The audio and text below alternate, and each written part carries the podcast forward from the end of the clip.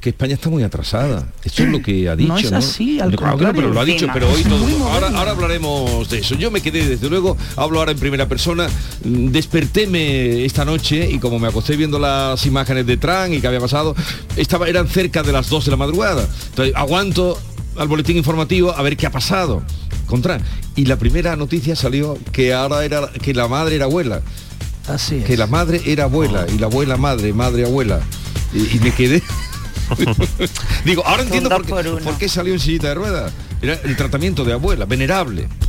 Esta es fin. La Mañana de Andalucía con Jesús Vigorra, Canal Sur Radio.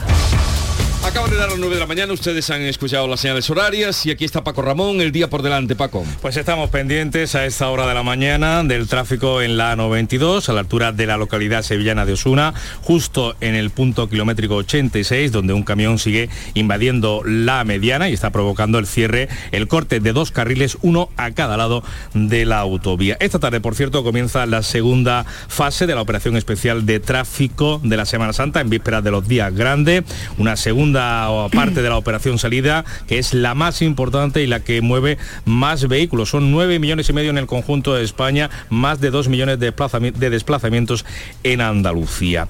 Día grande de la Semana Santa también en Málaga. La cofradía de nuestro Padre Jesús el Rico cumple hoy, miércoles santo, con una de las tradiciones más arraigadas en la Semana Santa malagueña, con, como es la liberación de un preso, en este caso, mm, el preso se llama Antonio Daniel, está condenado a tres años de prisión por un delito de tráfico de estupefacientes cometido en 2020. El reo ha sido indultado por el gobierno cumpliendo con la tradición instaurada durante el reinado de Carlos III. Y este mediodía se va a guardar un minuto de silencio convocado en señal de repulsa por el último asesinato machista ocurrido, como saben, en la localidad nubense de Palos de la Frontera, que está hoy de luto oficial. Será a las puertas de la delegación de la Junta de Andalucía en Huelva. Y el presidente del gobierno sigue de gira. Pedro Sánchez se entrevista hoy con la primera ministra con Giorgia Meloni, para hablar de política de inmigración de cara a esa presidencia de turno de España, de la Unión Europea, durante el segundo semestre del año. Y ya que hablamos también de festividades religiosas, la comunidad judía de nuestro país celebra a partir de hoy la festividad de Pesach, la Pascua judía. Será, durará hasta el próximo jueves 13 de abril. Son 45.000 judíos españoles, al igual los eh, que en el resto del mundo, los que recuerdan la salida de su pueblo de la esclavitud de Egipto hace ya 3.300 años, liderados por Moisés. Buenos días. En el sorteo del Eurojackpot de ayer, la combinación ganadora ha sido 1, 15, 19, 24 y 33. Soles 7 y 8. Recuerda, ahora con el Eurojackpot de la 11, todos los martes y viernes hay botes millonarios. Disfruta del día. Y ya sabes, a todos los que jugáis a la 11, bien jugado.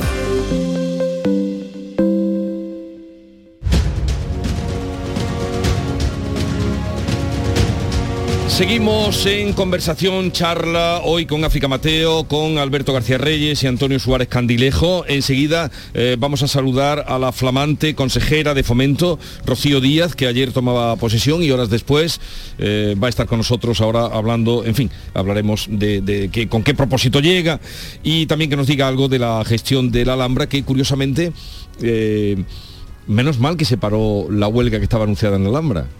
Porque hubiera sido un mal trago tomar posesión de consejera con la Alhambra revuelta, ¿no? Sí, No, no habría sido bonito, la verdad.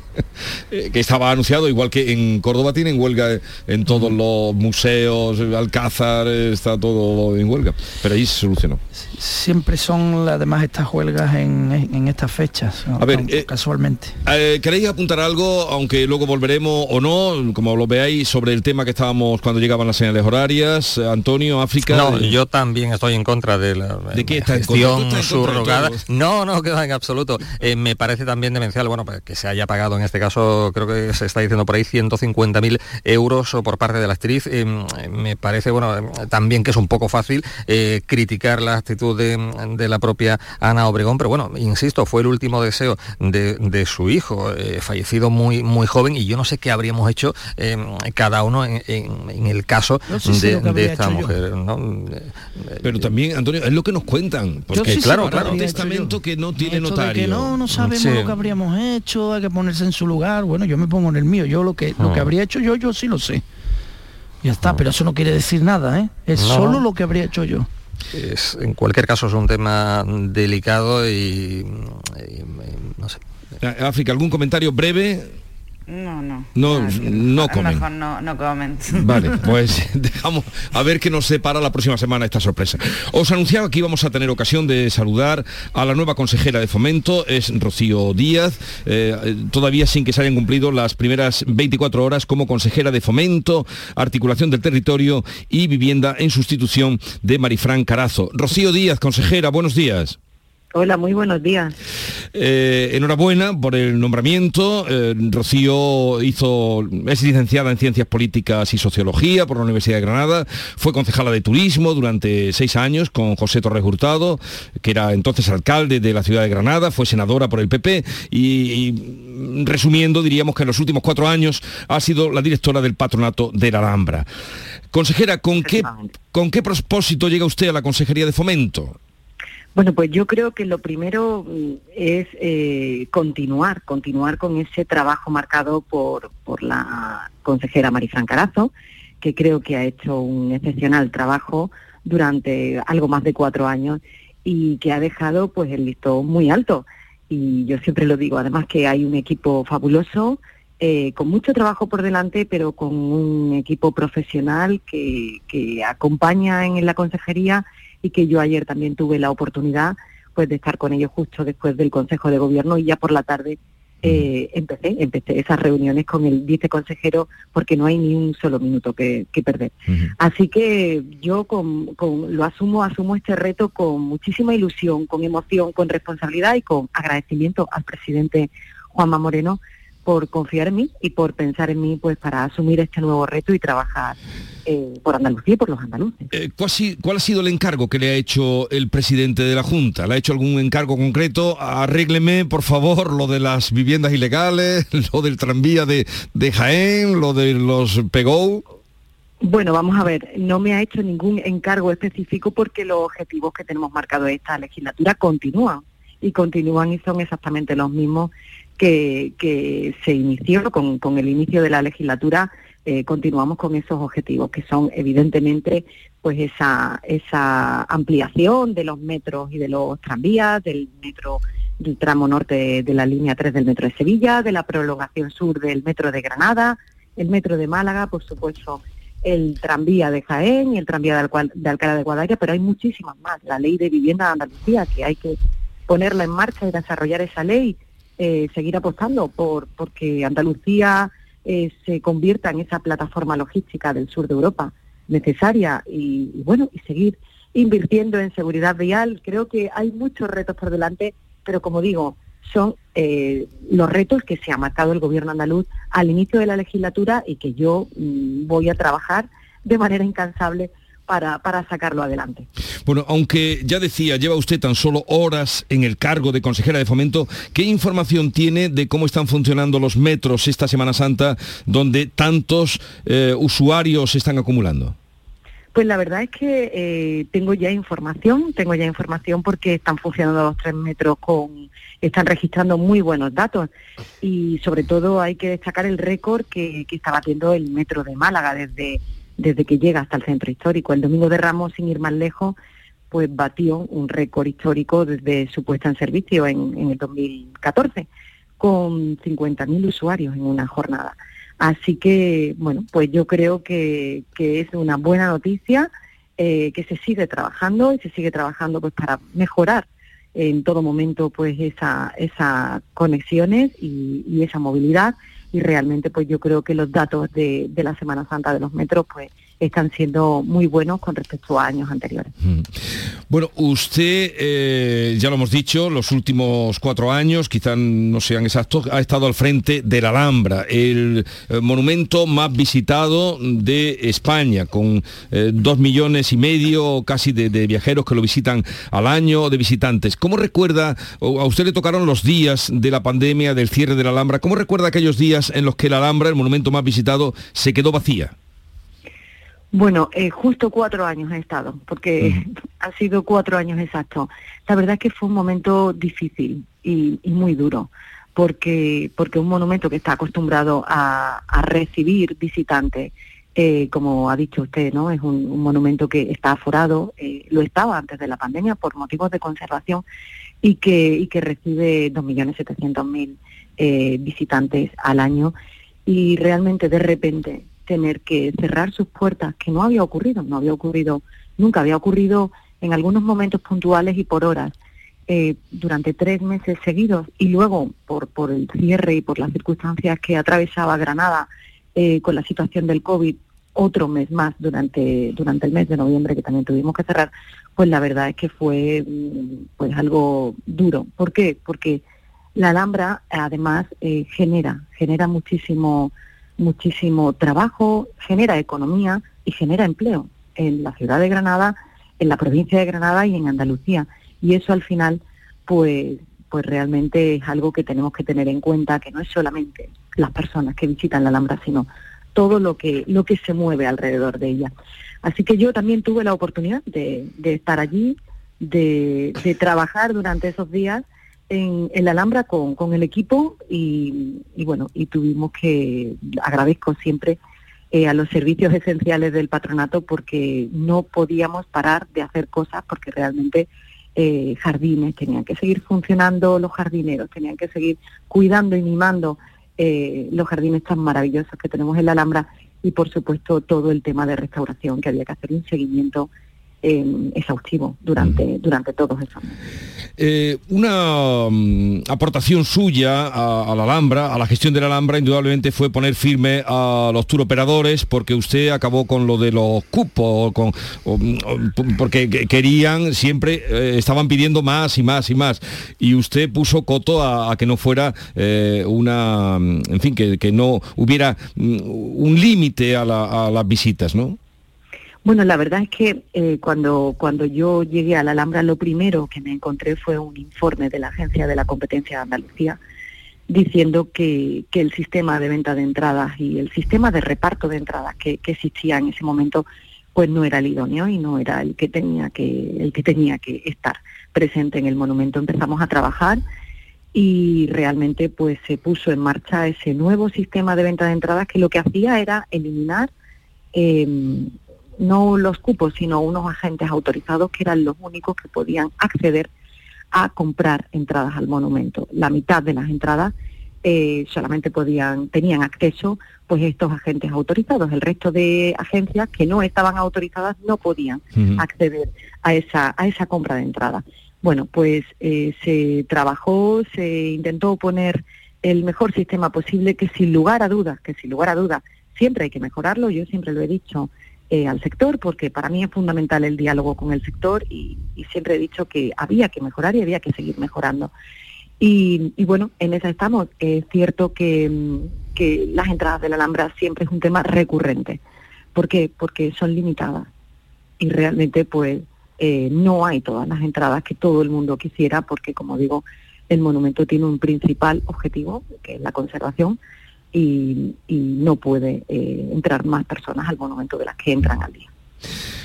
Por la experiencia que usted tiene eh, eh, al frente de la Alhambra, pero también como en el mundo del turismo, el mundo del marketing, que usted pues ha trabajado en eso mucho tiempo, ¿Cómo se debe gestionar el patrimonio artístico? No solo la Alhambra, porque van a seguir viendo, mm, hace un momento Alberto hablaba de, cómo mm, la cantidad de visitantes que tenemos esta Semana Santa, ahora le presentaré a Alberto García Reyes, el director de ABC, que está conmigo. Eh, ¿Cómo se deben gestionar el patrimonio artístico y cultural de Andalucía? Eh, usted ha hablado de la Alhambra y nos cuenta pues cómo puso ahí un poco freno a que no puede ser todo lo que, lo que quisiera la gente o lo que se demanda. ¿Cómo se debe gestionar? Hablo ya en general. Eh, en Andalucía? Bueno, la verdad es que yo creo que tenemos un ejemplo fabuloso con la Alhambra, un ejemplo a seguir porque porque la gestión del patrimonio del patronato de la Alhambra de Generalife es un es algo en el que hay muchos otros lugares del mundo que, que se fijan y que vienen a saber cómo estamos haciéndolo en, en este caso en, Granada y en la Alhambra. Y yo creo que tenemos un modelo eh, que, puede que puede mm, salir adelante y que puede ser pues pues un modelo que conserve que para mí creo que eso es algo fundamental hay que hay que invertir en la conservación y además pues intentar darle esa esa capacidad para que las personas que quieran visitar puedan visitar. Eh, la Alhambra es una institución pública y el resto eh, de, monumentos que puedan estar, por ejemplo, en Andalucía, pues mm, también lo son y tenemos una obligación. Y esa obligación es darle difusión y, por supuesto, conservarla. Todo eso tiene que ir de la mano y tiene que, que ser, tiene que estar introducido en una coctelera perfecta para que salga todo adelante, para que salgan adelante planes educativos, para que eh, las personas más jóvenes conozcan el patrimonio, porque si no conocemos el patrimonio de nuestra comunidad autónoma de Andalucía, que es rico y maravilloso, pues vamos a ser incapaces de protegerlo y de cuidarlo. Y eso es parte de la educación y es parte del compromiso que tenemos que tener las personas que nos dedicamos a lo público y, que tenemos esa encomienda. Así que yo creo que tenemos un modelo de gestión que es un modelo a seguir, eh, cada uno eh, adaptándolo a cada circunstancia y a cada, y a cada lugar, por supuesto. Bueno, pues así, con esa actitud, viene Rocío Díaz, eh, consejera de Fomento, Articulación del Territorio y Vivienda, en sustitución de Marifran Carazo. Ya la sustituyó usted también en el Ayuntamiento de Granada, ¿no? Sí, sí, sí, no es la primera vez. Aparte Y que... la verdad es que siempre hemos hecho una transición sosegada y una transición pues pues con, con muchísima tranquilidad porque yo creo que lo que hay que hacer cuando hay cambios es eh, trabajar mucho, hablar mucho y por supuesto centrarnos en, en los equipos que son que son fundamentales y el diálogo el diálogo con el sector. Creo que, que eso es la clave del éxito. Hay que estar en perfecta armonía con el sector y hay que escuchar mucho para sacar eh, la mayor parte de, de los, de los temas, cuantos más mejor, de forma consensuada. Bien, pues eh, nada, eh, le presento para que usted vaya conociendo. Está conmigo aquí eh, Alberto García Reyes, director de ABC Sevilla. Alberto. Muy buenos días, consejera. Muy buenos días, Alberto, ¿qué tal? Pues Yo, yo quiero aprovechar para hacerle una pregunta rápida. Venga, una pregunta eh, rápida. Hablamos mucho Sean en su ustedes momento. benevolentes conmigo, por favor, que acabo de llegar. Llevo 24 No, pero muy sencilla, muy sencilla. No, no. Es que hablamos mucho de este tema aquí, eh, porque en su día lo anunció Juanma Moreno, el presidente, pero no sabemos qué avances hay. A lo mejor en la transición que ha hecho con Marifran Carazo, ha visto usted ya esos papeles. ¿Qué hay del AVE eh, Sevilla-Málaga? Bueno, la verdad es que no he tenido oportunidad todavía de tratar ese, ese tema y como le digo, ayer tuve esa, ese intercambio de carteras con la consejera saliente y, y luego estuve toda la tarde con el viceconsejero y ahora continúo, ahora continúo. Así que yo espero en la, en la próxima entrevista pues poder dar todos los datos necesarios sobre ese Sí. particular que creo que es importante. Sí, y ahora desde la parte de Almería le dirán que cuando es de Almería, pero aprovecho Claro. para presentarle a África Mateo, que es eh, de Ideal Almería en elegido. África. Hola, muy buenos días, consejera, enhorabuena. Y ¿Qué tal? nada, yo Muchas por ahora gracias. voy a dar, voy a dar un voto de, de confianza y nos emplazamos a la próxima vez que nos veamos. No soy tan, tan rápida como Alberto. Pero aquí tenemos, Muchas aquí gracias. tiene usted mucho trabajo, ¿eh? Muchísimo, muchísimo por la zona trabajo. por la zona de Almería y en Huelva tenemos a Antonio Suárez Candilejo que es director de Teleonuba y también de Huelva hoy Antonio. Eh, sí, sí, consejera, buenos días. Eh, coincido plenamente con lo que ha dicho de su antecesora. Creo que bueno, pues ha hecho un buen trabajo y deja el listón eh, muy alto, no solo por lo que ha hecho, sino como lo- por cómo lo ha hecho, por su eh, perfil de, de gestora y cercanía. Y precisamente Marifran Carazo, cada vez que venía a Huelva, eh, siempre bueno, pues mostraba su apoyo, su respaldo sin fisuras a ese proyecto del que se viene hablando desde hace ya mucho tiempo, de unir por, a- por alta velocidad Sevilla y Huelva eh, con el vecino Algarve portugués. Me va a decir lo, mismo seguro que le ha comentado a Alberto, pero imagino, bueno, no sé qué, qué- qué valoración hace de, de- de ese proyecto o de, Pues ese, verdad de ese sueño.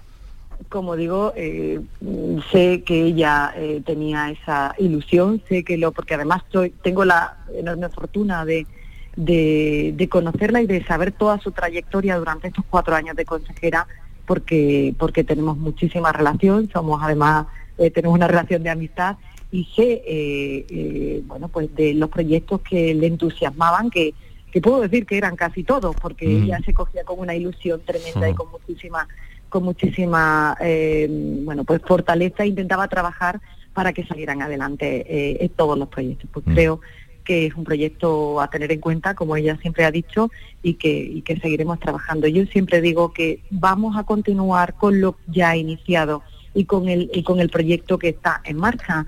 Y bueno eh, trabajar trabajar. No puedo dar ahora mismo ninguna ningún dato de cuándo eh, se puede iniciar porque estaría faltando al momento en el que actualmente vivo, que, que es la recién, recién aterrizada en la consejería. Pues quedamos emplazados para cuando ya usted tome tierra, porque son proyectos muchos los que hay, eh, de, tren, de AVE, de, Jaén, el tranvía, muchos de las eh, viviendas, porque de su consejería están pendientes cientos de miles de, andaluces que tienen las viviendas en una situación irregular y que eso en la lista se contempla para eh, la idea de regularizarla. Rocío Díaz, gracias por atendernos, mucha suerte en el trabajo que emprende y hasta la próxima. Muchísimas gracias a ustedes. Un saludo. La mañana de Andalucía con Jesús Vigorra. Ven a vivir el Festival del Verano en la playa. Weekend Beach Festival Torre del Mar del 5 al 8 de julio te trae lo más actual de la mejor música. Sidecars, Raúl, Mala Rodríguez, Marseguí, Morgan, Carl Craig, Horis Bourne y muchos más solo para ti. Compra ya tu entrada en weekendbeach.es. Tendremos el coche en un par de días. Genial, Antonio. Bueno, ya sabes que confío en ti, vamos, como si fueras mi propio hijo. Bueno, y en Rubén, ese se llama Rubén, ¿no? Sí, Rubén. Pues los dos, es como si fuerais mis hijos. Madre no hay más que una. Claro que por 17 millones a lo mejor te sale alguna más. Ya está a la venta el cupón del Extra Día de la Madre de la 11. El 7 de mayo, 17 millones de euros. Extra Día de la Madre de la 11. Ahora cualquiera quiere ser madre. A todos los que jugáis a la 11, bien jugado. Juega responsablemente y solo si eres mayor de edad. Canal Sur Radio. En Restaurante Nao podrás disfrutar del corazón de Sevilla junto a nuestra original y deliciosa selección de platos y tapas en un enclave privilegiado. Y si quieres volar alto, sube a nuestra terraza donde podrás relajarte en un oasis con vistas al monumento más visitado de nuestra ciudad. Restaurante Nao, Plaza de la Encarnación número 5. Ven a visitarnos y descubre las cosas buenas de nuestra ciudad. Se acerca el tiempo de salir a la calle, de disfrutar del sol, del aire, de sonreír, de vivir la primavera. ¿Y tú podrás sonreír? Ven a The Implant y prepara tu sonrisa para la primavera. Además, este mes primera visita y prueba radiológica totalmente gratuitas. www.theimplant.com y vive la primavera. Cinco océanos, lo mejor en congelados llega a Sevilla. Precio, calidad, variedad y servicio. Hasta el 9 de abril, lomo de bacalao extra a 10,70 el kilo. Pescados, mariscos, carnes, verduras, trato personalizado para escoger los congelados que usted necesita. Cinco océanos. Estamos en Triana, Cerro del Águila, Pino Montano, Montequinto y Dos Hermanas. Seas de silla de verlas todas, de sacar pasos, de hacer bolas de cera, de ir de mantilla, de saetas, de marchas, de bulla, de balcón, o sea cual sea tu hermandad, cuidemos juntos Sevilla. Lipasam, en Semana Santa, la hermandad de todos. Ayuntamiento de Sevilla. Ya se ha ido Paco y otra vez se ha llevado las llaves del coche. Pero niña, que en Ferretería El Bombín, además de puertas acorazadas con sistema anti-bumping, son especialistas en duplicado de llaves de cualquier marca de coche. Pues de mañana no pasa que vaya a Ferretería El Bombín a hacerme un duplicado de llaves de mi coche. Ferretería El Bombín. Te esperamos en Polígono San Pablo, calle Tesalónica y en Triana, calle Febo. ¿Te gustan los chollos? En Rapimueble los tienes así de claros. Dormitorio de matrimonio solo 149 euros. Composición juvenil solo 394 euros. Llévate tu chollo al instante y paga en 12 meses sin intereses con la garantía de Rapimueble. Más de 200 tiendas en toda España y en rapimueble.com.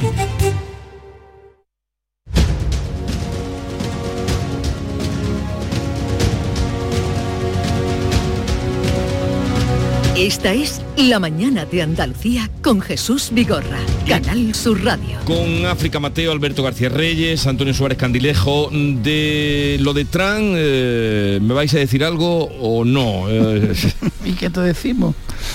Vaya personaje.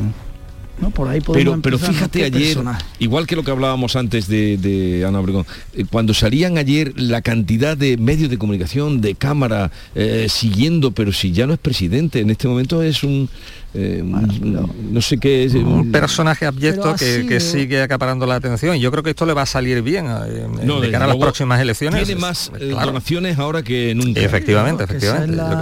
lo, que invita a una reflexión profunda, ¿no? Porque está sentado en el banquillo por, por cuestiones, eh, en, en primer lugar la parte moral, ¿no? De lo que hizo con aquella actriz eh, porno, que bueno, eso forma parte de su intimidad, pero bueno. el- Sí, pero luego la actriz porno también déjala tú estar. determinadas intimidades eh, también tienen mucho que ver con el tipo de personaje, ¿no? Pero bueno, no, no es lo que tenemos que juzgar aquí. Aquí lo que tenemos que juzgar es que usó dinero de la campaña para eh, supuestamente pagar el silencio de esta actriz porno y que no contase su afer en el, en el pasado, ¿no?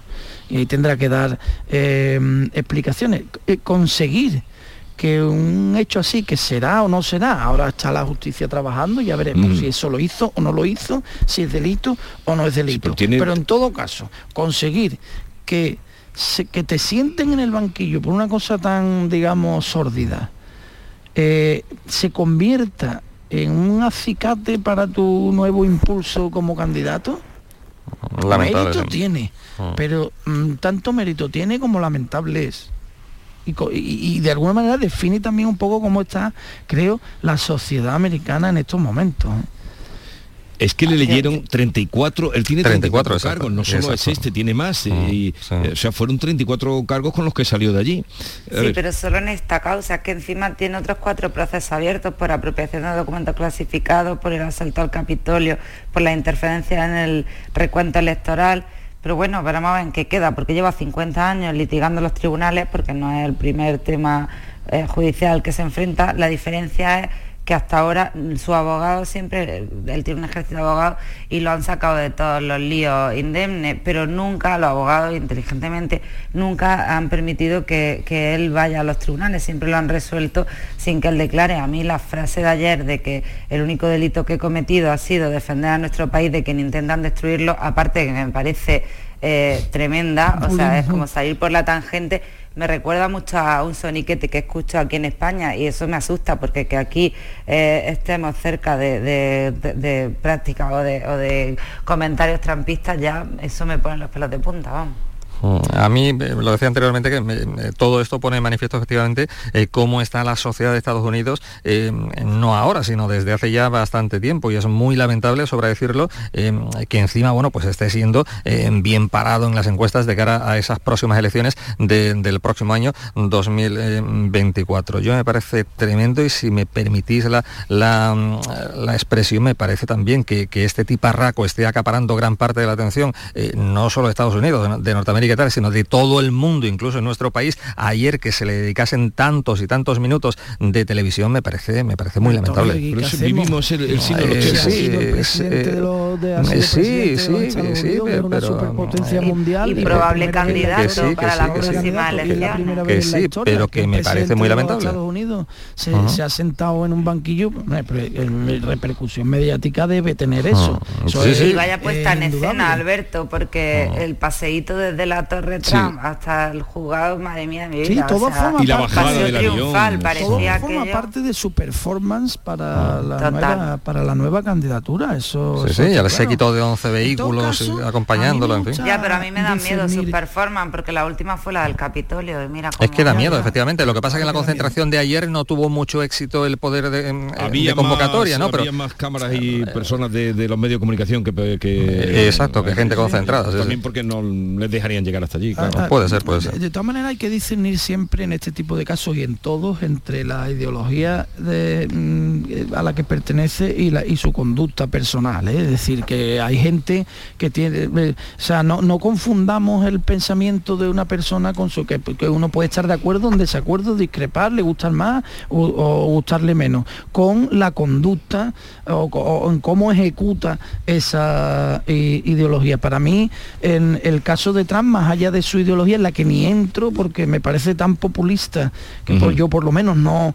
no coincido con su con sus pensamientos, eh, mm, más allá de la ideología, para mí lo realmente bochornoso es su conducta personal em, desde, desde que se conoce su biografía. ¿no?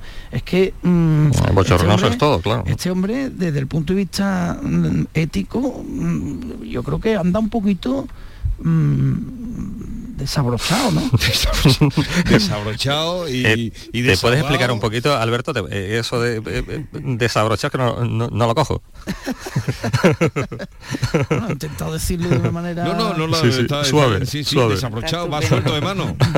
Pero le está dando rédito.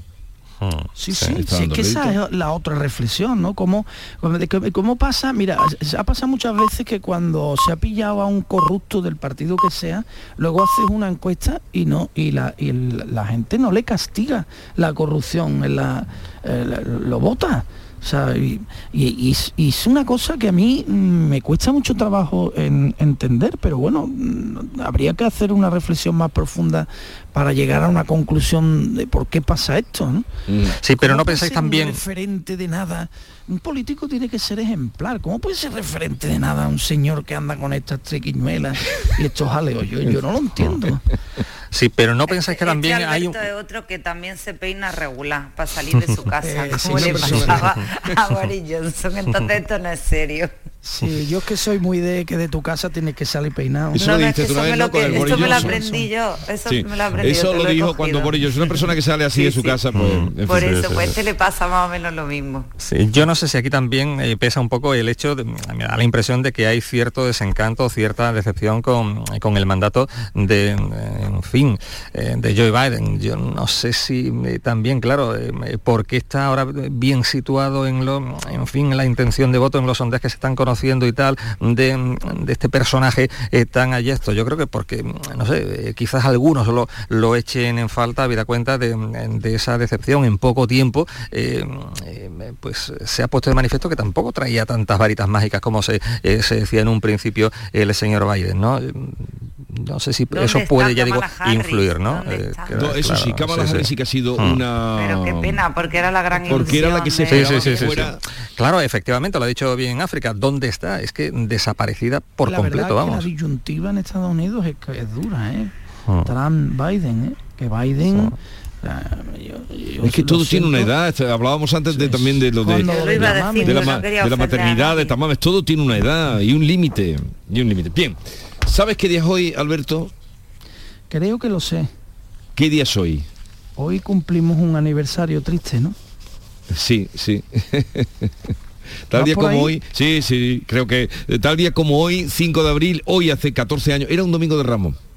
Era un domingo de Ramos eh, eh, variable la semana. Luego vamos a explicar a partir de las 10 y media por qué la Semana Santa es variable. La fecha de Semana de la Santa. luna, ¿no? Eh, sí, pero hay más cosas. Luego Lozano lo iba a contar.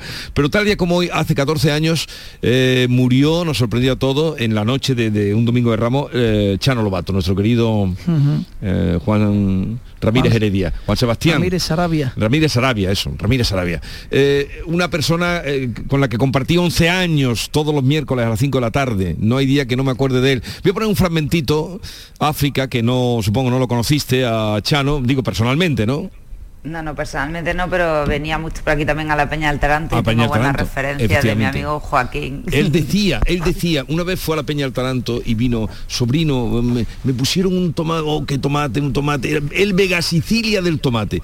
Esa gracia para decir, el Vega Sicilia del Sí, sí, tomate. esas son expresiones muy típicas de, de Chano. Esto era cualquier día, lo he cogido esta mañana, bueno, no he sido yo, ha sido Víctor de los programas de una tarde, aquí con él, vaya a ver.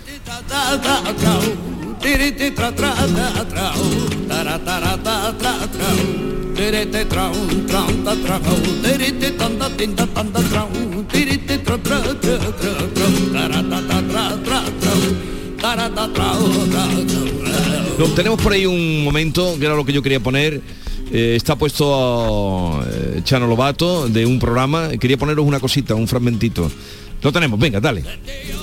Que el día que se levante el oriente todo el mundo corriendo. Los chinos se están adelantando en todo y estamos ahora mismo en Gibraltar. O sea, de pato. en Gibraltar, magra- magre de pato con un poquito de salsas de, de algas del mar. Pero que, desde ahora mar. tener en cuenta, queridos oyentes, que se nos pondrán cara de mojarra. Era como la a mojarra, ver, la mojarra de Pericón que le dio Pericón, a ver. que soy muy chiquitita, con dos lágrimas por aquí, y se lo digo en español. Ah, eso lo cuentas ahora. Lo de, no, lo Oye, de- yo no hago contarme que contar la mojarra en todos lados. lo de la mojarra. Pero escucha una cosa. Blasco Ibáñez dijo Cuando se levante el oriente todo el mundo corriendo. Las murallas de China va a ser corta. Y lo dijo Vicente Blasco que era. Que era de arte. La, vuelta al mundo de un novelista.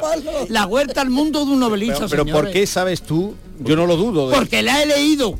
Un amigo mío me, lo- me- me dio eso. La yo no vuelta lo al mundo novelista. ¿Y, y tú crees que ha llegado ya ese momento? Ha llegado, uno casi ya está al caer, pero le falta media hora. Los chinos van a acabar con el cuadro. Los chinos no sé, se- los chinos van a acabar con el cuadro. Surrealista total, Es surrealismo. pero un surrealismo tan maravilloso, Pero, tan rápido. pero él lleva su idea porque dice eh, las algas, eh, no sé cómo saldría lo de las algas del mar, sería por el león, que estaba el ángel león con las algas y dice, y se nos va a poner a todos cara de mojarra. Hay que tener arte para eso. Las dos lágrimas que se le caen a la mojarra de pericón. Sí. ¿Tú has entendido, Ófica, lo que decía Chano o no? Sí, sí, no se entiende, se entiende, no hay que ser experto de... Cuando se levanten, cuando se levanten los chinos los vamos a poner todos en Gibraltar. Es que, es que son cosas. era- Buenísimo, buenísimo. sí. Cualquier rato, bueno, ahí eh, seguía, ¿no? Pero cualquier al azar cogido, cómo empezaba. Y, y Blasco Ibáñez. Sí, Blasco Ibáñez. Fíjate que lo, lo más llamativo de, este, de, de estos personajes, Chano Lobato ha sido uno de los grandes, de lo más llamativo de, de- de esta generación, y Chano Lobato a lo mejor la lideraba en ese sentido, es que tenían un culturón, ¿eh? Ahí donde tú lo ves hablando Sí, sí, sí. de... No, él sabe lo que está diciendo. él sabe lo que está diciendo y, y- y ha- habla de personajes a los que mm, en muchos casos conocieron directamente ¿eh? y trataron con ellos. Eh, claro, y te la hablaba con, como con una normalidad, como si te estuviera hablando de, ¿no? Eh, mm, y a mí esto siempre me llama mucho la, la atención porque eran muy inteligentes, serios y con sentido del humor conseguían decir lo más complicado lo más difícil y dar las peores noticias, meterse con el que fuera, todo con sentido del humor. O sea, Eh, la, la- la verdad es que esa velocidad de Chano, para mí lo más impresionante es su velocidad. ¿no? Tú podías ir a Chano a darle un leñazo, el que tú quieras. Tú ibas, te lo llevabas preparado de tu casa, voy a darle hoy fuerte y flojo a Chano. Y en, en- en medio segundo te había contestado una genialidad. Claro, eh, mm, mm, esa capacidad de reacción tan, tan rápida. Hay una, una anécdota muy divertida que es precisamente viniendo de Almería, viniendo de, de Almería con Romerito de Jerez, venían unos Sí. cuantos los venerables, los traía Manolo Herrera Rodas, ¿te acuerdas de Manolo Herrera? Que, que- que trajinaba con los flamencos, creó una asociación de flamencos, digamos, jubilados, ¿no? Sí. Y hacían unas giras y fueron a Almería. Y a la vuelta pararon a comer en Málaga, no sé si en Mijas, en Nerja, por un sitio por ahí. Eh, en un restaurante que estaba en un... eh, y Chano venía vestido con una gabardina como él siempre La iba. gabardina, la gabardina, yo le- una conozco esa gabardina. extraordinaria La gabardina de Burberry que tenía, se la compró en Londres. y un sombrero espectacular, ¿no? Y entonces fue al, al baño, ¿eh? Eh, ya en los postres, y Romerito le dijo al camarero, pónganos usted un whisky a cada uno, una copita aquí a cada uno de los que estamos, y le pasa usted la cuenta al señor Marqués cuando regrese que ha ido al baño. Entonces cuando llega, el camarero pone lo- las copas allí da, y se va para Chano y le dice, señor Marqués, la cuenta, ¿no? Con, el- con la Sí. carpetilla. Y Chano levanta la cabeza y señala a Romerito y le dice, pásesela usted a mi mayordomo. qué bueno, es qué la bueno, sí, sí. Sí, sí, sí, rapidez total, sin es- es inteligencia. Sí, sí, sí. Totalmente, totalmente. Pásesela usted mi mayordomo. genial, genial. Bueno, la letrita y nos vamos. Bueno, habían puesto el tirititrán Sí. antes, más que la más que la letrita, yo quería, eh, digo, hoy voy a explicar el tirititrán, ¿por qué las alegrías de Cádiz? Pero eso lo contaba él. No sé si lo va a perder o no. Cuéntalo, cuéntalo que seguro que no lo Eh, saben. todo el mundo dice, de, Chano decía, la gente piensa, Sí. y los poetas piensan que el tirititrán es una onomatopeya Sí. de las olas de Cádiz rompiendo en la caleta, Sí. o de los vientos de poniente y levante, uno que tire y otro que tran. No, no, no. Eso es una taja muy gorda de Ignacio Peleta.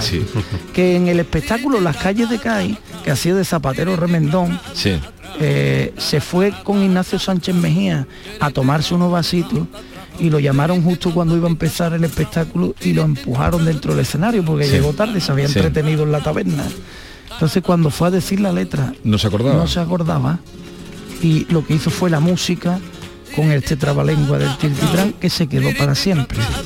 El tirititrán es una anécdota que ha quedado como categoría. Él decía, fruto de una borrachera y la macarrona pidiendo marcha, bailando, y el, y el tiritrán, si no nevero, eventrovato, de droga. Era una historia maravillosa. Maravillosa, maravillosa. Iba a caer el. Cuando se entra en CAI por la bahía, se entra en el paraíso de la alegría. Ahí lo vamos a dejar. Eh, África Mateo, Antonio Suárez Candilejo y Alberto García Reyes, eh, que tengáis, yo no vuelvo ya hasta el lunes, supongo que también algún día pescaréis por ahí de descanso. Que, Esperemos, esperemos. Sí. De Nazareno. Ah, tú sales cuando sales tú. Sí, yo salgo la madrugada. La madrugada. Eh, ¿Conoces a este señor que está a mi lado? Sí, es muy importante lo que nos va a decir ahora. ¿Quién es ¿eh? este señor? El que más sabe del tiempo, el que nos va a decir si llueve o no llueve en, lo- en los días que quedan de Semana Santa. Ya, lo vengo anunciando y, y conviene que no se lo pierdan a Antonio Delgado. Tú sabes que la gente que se va a casar eh, le consulta, las comuniones le consultan. Eh, Antonio Delgado, buenos días. Buenos días, no te preocupes Alberto, vas a poder salir sin verte. problema. ¿Sí? Salimos, salimos gracias, seguro, Antonio, salimos seguro. Acabo de poner un tuit que no queda ningún tipo de inestabilidad en toda la península hasta el domingo de resurrección. ¿Cu- ¿Cuándo has llegado? A España el sábado y aunque Alberto decía que la gloria está en Cádiz, para mí la gloria está aquí, ahora que mi mujer más que malagueña no me escucha, la gloria está cuando llegué yo ayer el martes santo y vi la Girarda y vi a la Candelaria. Porque eh, en Indiana esto no... En Indiana, que estaba hablando de Trump, vamos a dejarlo para otro momento. Bueno, Antonio Delgado es eh, profesor en la Universidad de Notre Dame, en Indiana, profesor de física de partículas, pero mm, en el mundo cofrade es conocido como el meteorólogo cofrade, al que todo el mundo le profesa muchísima fe. Y vamos a echar un ratito y bueno con él.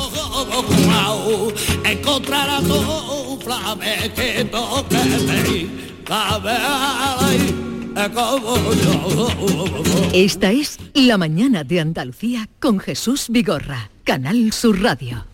Si estás temporalmente en el extranjero, puedes votar en las elecciones locales y autonómicas del 28 de mayo. Debes figurar en el registro de matrícula consular como no residente. Recoge la solicitud en tu oficina consular o descárgala en www.exteriores.gov.es. Entrégala con tu DNI o pasaporte en la misma oficina consular. Tienes hasta el 29 de abril. Recibirás la documentación en tu domicilio del extranjero y podrás enviar tu voto por correo certificado hasta el 24 de mayo. Ministerio del Interior, Gobierno de España. Canal Sur Radio. Ibéricos Benito. Nobleza y prestigio en la creación de jamones del mejor cerdo ibérico criado en libertad. Tres generaciones de experiencia, técnica, arte y cuidado esmerado. Compromiso con la máxima calidad para deleite del comensal más exigente. Ibéricos Benito. Armonía de sabores. Un placer que debes experimentar. ¿Quién me va a entregar? Este eras tú mientras te preparabas para aquella cita hace 25 años. Sí, sí, 25 años. Los mismos que cumple Nervión Plaza. Nervión Plaza. Qué rápido pasa todo cuando se pasa bien. Dime, escúchame, ¿dónde quedamos para comer? Pues estuvimos el otro día en el barrio de Santa Cruz por salir por el centro y no veas cómo comimos en la hostería del Laurel. Te voy a dar una pinceladita. Una chacina en condiciones con un jamón bueno. La ensalada de tronco de bonito espectacular. Pescadito frito, pero bien frito. Las croquetas caseras del chef. Pero vamos, que lo tengo claro. Dentro de la hostería, tranquilos y bien atendidos de sevillanas maneras. pues ya me has liado. Voy a reservar en el 954 22 0295 que ya vamos tarde. Recuerda, Hostería del Laurel, Plaza de los Venerables, Barrio de Santa Cruz. Se acerca el tiempo de salir a la calle, de disfrutar del sol, del aire, de sonreír, de vivir la primavera. ¿Y tú podrás sonreír? Ven a The Implant y prepara tu sonrisa para la primavera. Además, este mes primera visita y prueba radiológica totalmente gratuitas. www.theimplant.com y vive la primavera. Paco, Paco, creo que están forzando la puerta de casa. No te preocupes, mujer, y vente al balcón que ya viene el paso. Pero, Paco... Ni peros ni peras. Si con la puerta acorazada Corasur con sistema anti-bumping que compré en la Ferretería El Bombín, podemos estar tranquilos. Ferretería El Bombín. Te asesoran para todo lo que necesites. Ferretería El Bombín. En Polígono Industrial San Pablo, en Triana, Calle Febo y en Avenida Miraflores. Antigua Ferretería Ordaz. Aquadeus, ahora más cerca de ti, procedente del manantial Sierra Nevada, un agua excepcional en sabor, de mineralización débil que nace en tu región. Aquadeus Sierra Nevada es ideal para hidratar a toda la familia y no olvides tirar tu botella al contenedor amarillo. Aquadeus, fuente de vida, ahora también en Andalucía. Canal Sur Mediodía. La última hora de donde vives, con la actualidad de tu provincia y tu entorno más cercano, está en Canal Sur Mediodía, con toda la información que necesitas. De lunes a viernes desde las 12 en tu emisora de Canal Sur Radio. Más Andalucía, más Canal Sur Radio. Esta es La mañana de Andalucía con Jesús Vigorra, Canal Sur Radio.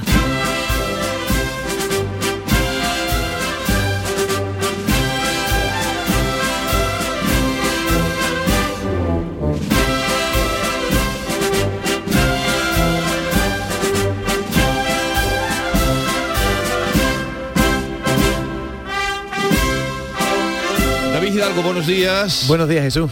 Ya hemos saludado a nuestro amigo, eh, ya hemos dado la bienvenida a Antonio Delgado, eh, profesor de física de partículas, ¿eres, no? ¿Tu especialidad? Sí, esa es mi especialidad, física particular. En la Universidad de Notre Dame, en Indiana, que lleva allí pues ya muchos años que analiza los mapas del tiempo por su cuenta eh, en Twitter y que es muy seguido y le, le han puesto el sobrenombre de el meteorólogo cofrade, eso pues dicho entre comillas porque él eh, tiene una carrera científica por otro lado, pero ya la gente te conoce como el meteorólogo cofrade.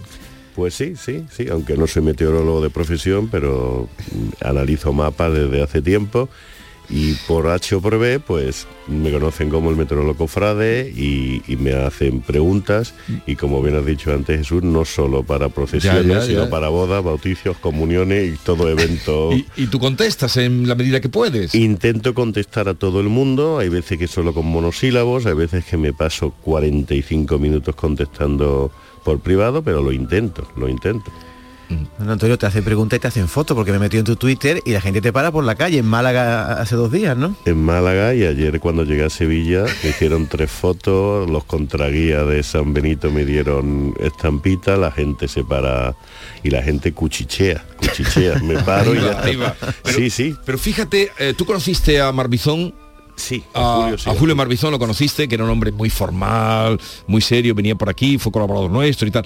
Y él nos contaba una vez, o lo contó más de una vez, que él había dejado de salir ya a ver la Semana Santa porque eh, si la cosa no salía como él había dicho en televisión, le increpaban y que le habían hecho pasar algún mal rato. Sí, sí, sí, sí, sí, sí. sí. Y A de- ti no. Sí, también, pero bueno. De hecho, me, gu- me gustaría comentar que le han hecho una entrevista a Brasero en el país. En el, Sí, la leí el, Sí, el domingo. eh, el domingo pasado. Efectivamente, y decía que los que nos dedicamos a esto de la meteorología de manera amateur o de manera profesional, la peor época del año es la Semana Santa, porque obligan a hacer algo que el meteorólogo no quiere, que es hacer predicciones a más de 5 o 7 días. Pero con la presión empezamos a hablar de la Semana Santa cuando no tenemos ninguna seguridad. Y luego te dicen, claro, y ha cambiado el pronóstico. Bueno, claro que ha cambiado el pronóstico porque los pronósticos cambian pero la ansiedad, a mí me empiezan a preguntar sobre el tiempo en Semana Santa, nada más que ha entrado Baltasar. Y no estoy siendo exagerado. A mí desde el 6, 7, 8 de enero ya me empiezan a preguntar, ¿y cuál es la tendencia? Y luego la pregunta que más me gusta, ¿tiene algo que decir aunque luego cambie? Bueno, pero si va a cambiar, ¿para qué quieres que te diga algo? aunque luego cambie. Por cierto que tú estuviste eh, el año pasado con nosotros el miércoles santo, que fue cuando yo te conocí, cuando nos conocimos. Efectivamente. Cuando nos conocimos. Y, y ahora vamos a hablar, vamos a dar hoy la opción a ustedes que pregunten lo que quieran. Él contestará lo que sepa o, lo, o también lo que quiera. Pero eso lo vamos a hacer a partir de las 10 de la mañana. Así es que ya en el 679 40 200 preguntas concretas, no se me enrollen. Pero pueden preguntarle eh, lo que quieran. Síntesis eh, en la pregunta, le preguntan lo que quieran. Alguien que vaya a casarse y diga qué va a pasar, Antonio, eh, o que tenga comunión y tenga 400 invitados, o que tenga alquilada, yo qué sé, un exterior, ¿no? Porque ahora la gente, aquí la gente le da ahora por casarse, no sé si esto viene de Estados Unidos. Sí, casarse fuera. Al aire libre. Al que me pregunte si se va a casar, yo le preguntaría que se lo piense. Ah. Pero esa moda de casarse en exteriores allí es muy dada, ¿no? Sí, allí, allí es muy dada eh, la ceremonia hacerlo en un jardín y luego pues la recepción hacerla bajo una carpa, en, en- yo he visto en campos de golf o en, Sí. o en praderas o No, pero, pero aquí hay gente que se va hasta la playa Sí, y sí, sí, en. Eras hay sitios rarísimos que no sé ni cómo pueden calentar allí eh, la cocina, ¿no? No, lo que hacen es que, supongo que también existe aquí, camiones habilitados con cocinas dentro. Sí, sí, sí, sí. Eh, y ya el catering viene con la cocina incorporada. El problema, que es que si hace demasiado, eh, si llueve, pero también hay un problema si es una boda sol exterior, como lo de Eve, como por calentar al Lorenzo. A Sí. ver, tú, Mm. yo he llegado a ver con instalaciones de aire acondicionado, te ponen la carpa enorme y te ponen eh, Aire acondicionado. ap- aparatos de aire acondicionado. Digo, "Vi, para eso métete en un sitio ya preparado, Mm. pero sí, a la gente le gusta. Antonio, en los últimos años se nos han metido mm, las predicciones meteorológicas en el móvil y hay un montón de aplicaciones a las que consultamos. Me voy de fin de semana a ver qué tiempo hace. ¿Son fiables estas aplicaciones? Ninguna. Son, te dan más o menos una idea, la temperatura la suelen acertar más bien, pero la, de, la, la lluvia no, porque en la lluvia lo que hace estas aplicaciones es leer la última salida de un modelo concreto y lo que hace es que tiene un programa que coge el mapa de precipitaciones y dice si hay lluvia, pongo nube con lluvia y si no hay lluvia, pero no te está analizando una tendencia. Y te lo estaba comentando luego, esta Semana Santa, hasta el sábado de Pasión, no teníamos seguro si el martes santo iba a llover o no iba a llover. Y entonces, por eso dice, no, es que falla mucho. No es que usted se está fiando de algo que no... El AEMET solo saca la predicción de texto a nivel provincial tres días antes. Por algo será. Tres días antes. Sí, los predictores de la EMET solo sacan una predicción. Y es solo a nivel provincial, ni siquiera a nivel local, Jesús. Cuando dice, en, en la, en- dice además, en la campiña sevillana puede llover. No ha llovido en mi pueblo. Bueno, mire usted, es que la campiña no es su pueblo. Yo creo que también hay un problema y eso también tenemos la culpa los meteorólogos, que es que no hemos hecho mucha pedagogía de explicarle a la persona de la calle lo que quiere decir un chubasco disperso. Yo esta mañana estaba en la ronda que hago con los compañeros, me hablaban de que prácticamente todo el litoral hay avisos de viento, pero la Semana Santa lo que queda ya eh, se salva en Andalucía. En toda España no, En toda España. no hay ningún riesgo de precipitación, lo cual es raro en abril. Y aunque yo aunque mi yo cofrade está muy contento, mi yo humano Ah, bueno, el desastre que tenemos el es tremendo. desastre que tenemos Desastre, y eh, aunque hubiera llovido algo tampoco hubiera Pero, ¿Y en abril qué va a pasar? ¿Va a llover algo? ¿Qué me Estamos- está diciendo Antonio? estamos en una época muy seca y sí podrá llover algo Jesús pero pero esto es muy complicado ¿eh? esto es muy complicado porque tenemos un- una época seca y encima ya empieza a predecirse de un fenómeno que se llama el niño y lo más probable es que sea una primavera seca y calurosa y un verano que suele ser seco y agárrate los machos. Y caluroso. Pues salieron noticias de que el mes de abril iba a ser lluvioso, no sé dónde han salido esas Vamos, estas son, estas son las predicciones estacionales que los modelos tienen, pero son muy cambiantes. Salió esa noticia y a los dos días cambió la predicción estacional y volvió a ser seca.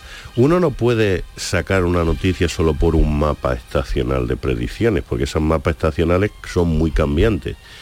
Y la atmósfera está seca y cualquier persona de campo que habléis os va a decir, está seco. Eh, ellos saben de manera tradicional, el tiempo está de no tener agua y eso es muy malo y los pantanos están muy bajos.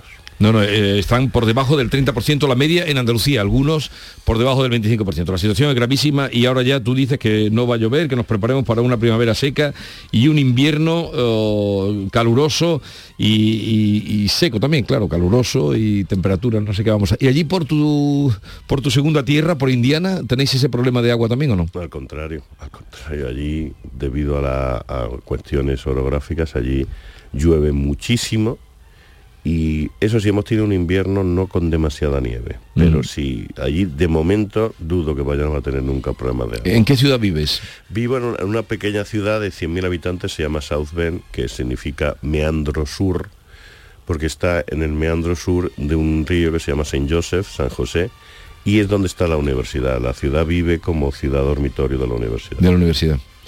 Y no me dijiste el otro, la otra vez que te ibas a venir aquí a España. ¿eh? Sí, estoy aquí, ¿no me ve? no, eh, ya Pero posibilidad de venirte como profesor a alguna universidad española no lo ves. No, no lo veo. ¿Tan difícil? Es un cúmulo de circunstancias. También a mí, como se dice vulgarmente, se me pasó el arroz. Yo ya tengo un niño, un hijo mayor ya tiene 16, 17 años y él está metido en el sistema educativo americano. Si yo lo cambiara al sistema educativo español, el hombre le costaría.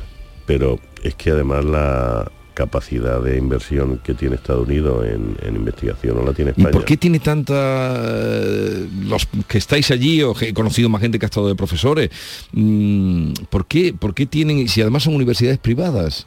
Bueno, son universidades privadas, pero no son universidades privadas. Es decir, son privadas en el sentido que eh, no tienen financiación del Estado directa, pero eh, funcionan más bien como una ONG. Las universidades americanas son eh, organizaciones sin ánimo de lucro, no tienen accionistas, entonces es un modelo híbrido. Eh, Se parecen mucho a las fundaciones en España, que reciben tanto dinero privado como dinero público, pero nadie gana dinero con lo que se produce en la universidad. Está prohibido, de hecho.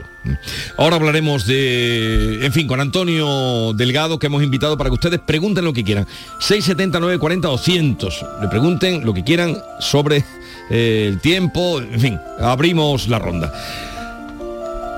A mitad de la Semana Santa, García Barbeito quiere dedicar hoy sus versos a esta fiesta tan andaluza, tan primaveral, tan vivida y tan celebrada. Querido Antonio, te escuchamos. Muy buenos días, querido Jesús Vigorra, perversos de la Semana Santa. 5 de abril y la luz inunda todas las calles. No existe temor de nubes, ni de vientos que amenacen, ni para pena de muchos se espera que llueva a mares. Así que la Andalucía más capillita y cofrade está en su salsa, a pesar del calor que a veces hace, porque el lunes fue infernal a las 4 de la tarde. Vestido de nazareno tiene mérito el que aguante, y debajo de los pasos, juntos y escasos de aire, o bien portando los tronos, es de un mérito muy grande. Será fe, la tradición, promesa, pero no hay nadie que viva en las cofradías desviviéndose, entregándose, que no merezca el respeto de todo el mundo. Eso hace que podamos disfrutar de la belleza admirable del pueblo andaluz poniendo lo más sagrado en la calle. En el pueblo más pequeño y las inmensas ciudades, la Semana Santa aquí no es como en ninguna parte. La luz, el olor, la vida, el credo a través del arte, la música, los colores, la bulla, el cielo y el aire. Miércoles Santo, ya tiembla la jornada más notable, y cuando la madrugada diga a salir a las calles, y las cornetas afilen y notas del cobre escapen, y los tambores parezcan tormenta calle adelante, cuando menos lo esperemos, vendrá el silencio a posarse, y hasta oiremos respirar el sueño en pie de los árboles. Andalucía, bajo el sol, envuelta en luz de la tarde, caminando ensimismada por la noche, porque sabe que sale a buscar, segura, lo que la hace más grande. Saber vivir la pasión es saber resucitarse. Andalucía, a esta es, vive con tus viejos aires la Semana Santa, es tuya, porque eres tú quien la hace.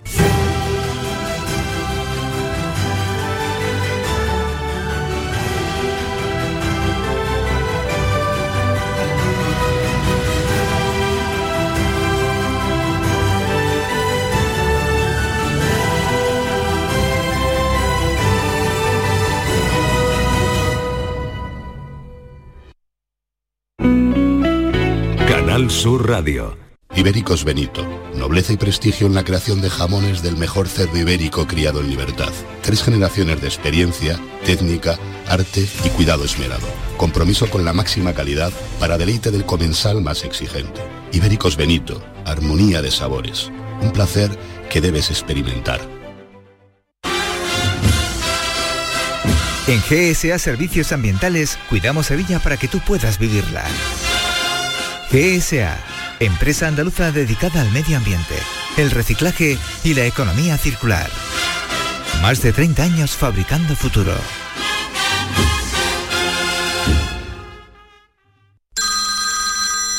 Dime, escúchame, ¿dónde quedamos para comer? Pues estuvimos el otro día en el barrio de Santa Cruz por salir por el centro y no veas cómo comimos en la hostería del Laurel. Te voy a dar una pinceladita. Una chacina en condiciones con un jamón bueno. La ensalada de tronco de bonito espectacular. Pescadito frito, pero bien frito. Las croquetas caseras del chef. Pero vamos, que lo tengo claro. Dentro de la hostería, tranquilos y bien atendidos de sevillanas maneras. pues ya me has liado. Voy a reservar en el 954 22 0295 que ya vamos tarde. Recuerda, Postería del Laurel, Plaza de los Venerables, Barrio de Santa Cruz. Hay veces que la tradición se escucha. Se huele. Se siente. Y se admira. Pero hay otras veces que la tradición se saborea. Aceite de oliva virgen extra 1881. El sabor de la tradición. Van a dar las 10 de la mañana y Automóviles Berrocar abre sus puertas, deseándoles que tengan un feliz día. Automóviles Berrocar, tu confianza, nuestro motor. Esta es La mañana de Andalucía con Jesús Vigorra, Canal Sur Radio.